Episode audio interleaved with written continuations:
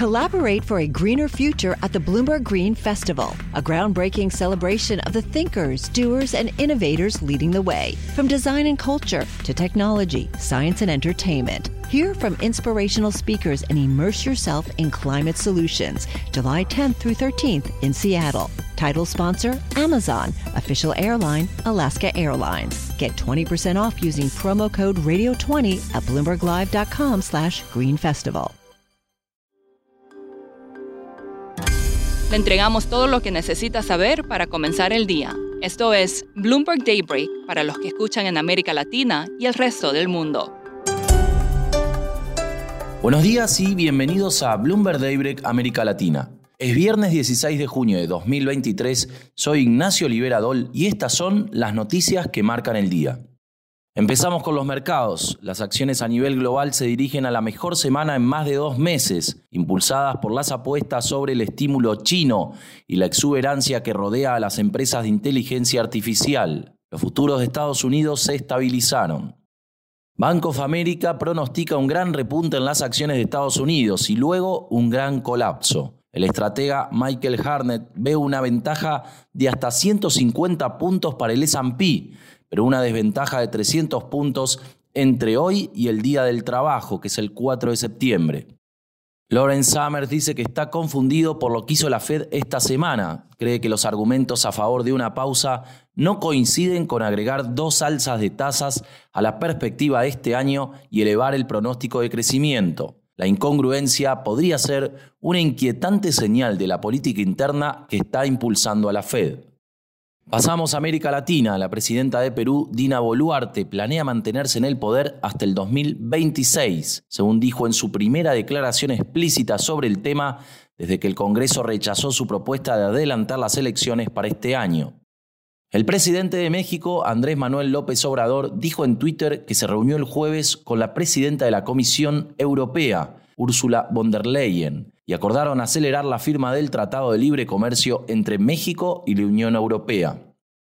El Banco Central de Uruguay probablemente recortará su tasa de interés de referencia en 25 puntos básicos, hasta el 11% en su reunión de política monetaria del 6 de julio, gracias a la mejora de las perspectivas de inflación.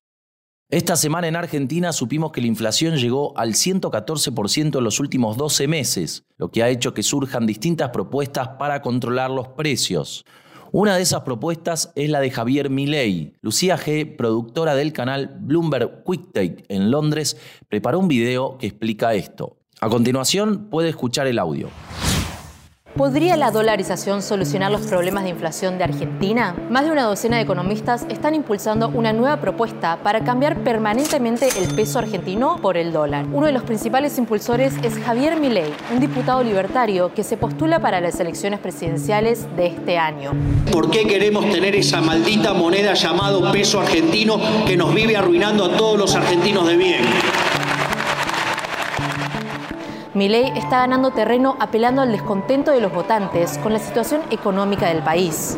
La inflación supera el 100% y el peso ha perdido el 91% de su valor frente al dólar desde que estalló la crisis económica en 2018.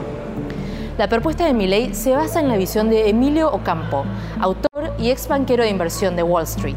La dolarización, en definitiva, es imponerle límites a los políticos. Es quitarle una herramienta que usan que es el impuesto inflacionario, que lo pagan los más pobres, es el impuesto más regresivo.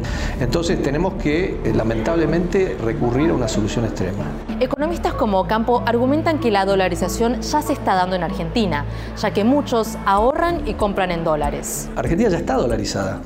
O sea, eh, pensá que si tenemos 100 mil o 200 mil millones de, dólares de billete en la economía y todos los pesos en circulación equivalen a 9 mil millones, eh, eso te dice algo. No tenemos moneda. Pero los críticos de esta propuesta dicen que la dolarización implicaría una devaluación de la moneda mucho mayor que el levantamiento de los controles cambiarios y mantener el peso. Otros dicen que Argentina debería concentrarse en recortar el gasto para curar el déficit fiscal crónico que está en la raíz de su inflación. Obviamente la dolarización tiene que ir acompañada de un programa de reformas. La dolarización por sí sola no tiene sentido. Tenés que hacer la dolarización como tu mejor aliado para poder cumplir y, efectivamente avanzar con un plan de reformas. Si Milei gana en las elecciones de octubre, Argentina se convertiría en la economía más grande del mundo en intentar la dolarización. El video está disponible en el canal Bloomberg en español en Twitter y en YouTube. Para terminar, el cubo de Rubik tiene un nuevo récord mundial. El estadounidense Max Park solucionó un cubo de 3x3x3 en tan solo 3,13 segundos. La marca fue 0,34 segundos más rápida que el récord anterior, que había sido establecido en 2018 por el chino Yusen Du, según Guinness World Records. Los padres del joven de 21 años dijeron que resolver cubos ha sido una buena terapia para él. Eso es todo por hoy. Soy Ignacio Liberadol. Gracias por escucharnos. Para conocer todas las noticias que necesita para comenzar el día, revise Daybreak en la app Bloomberg Professional, donde puede personalizar las noticias que desee recibir. También puede suscribirse a la versión solo audio en Spotify, Apple Podcasts o la plataforma de su preferencia. Eso es todo por hoy. Escuche de lunes a viernes Bloomberg Daybreak.